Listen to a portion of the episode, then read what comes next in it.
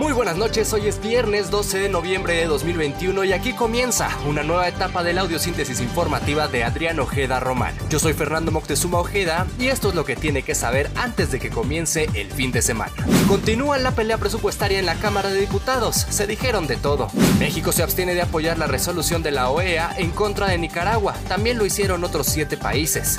Sam's Club, Walmart y Volaris con más quejas en el segundo día del buen fin. Alertas amarilla y naranja en toda la capital por bajas temperaturas y el recuento de la pandemia.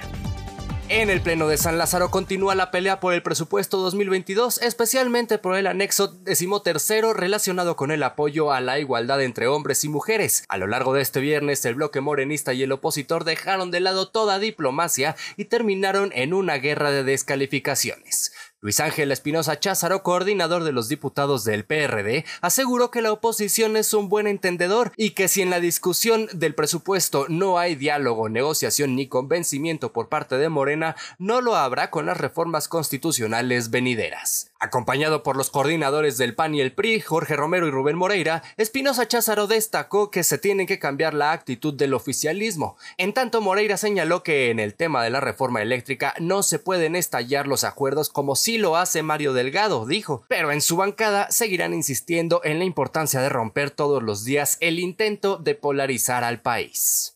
Por otra parte, el presidente Andrés Manuel López Obrador se abstuvo de apoyar una resolución de la Organización de Estados Americanos, la OEA, que descalificó las elecciones realizadas en Nicaragua el pasado domingo al aseverar que no fueron libres, justas ni transparentes y no tienen legitimidad democrática. La embajadora Lucelena Baños, representante de México ante la organización, justificó la abstención del gobierno al afirmar que no apoya decisión alguna en el seno de la OEA que esté encaminada a aislar, intervenir o imponer algún tipo de sanción a un Estado miembro.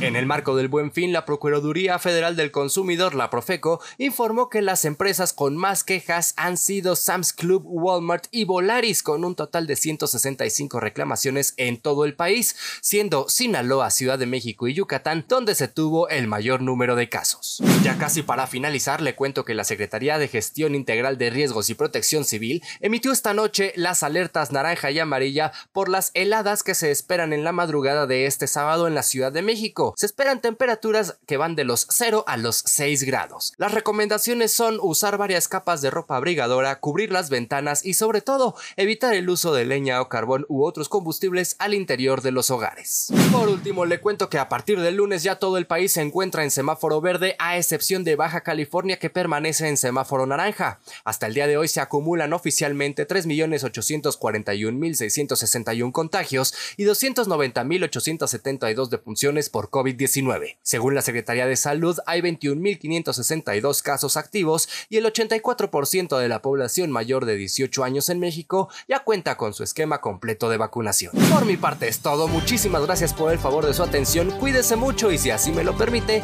la próxima noche de viernes nos escucharemos en este mismo espacio. Yo soy Fernando Moctezuma Ojeda, me encuentra en Twitter como arroba fermoctezuma o. A nombre de Adrián Ojeda Román, que tenga usted un estupendo fin de semana.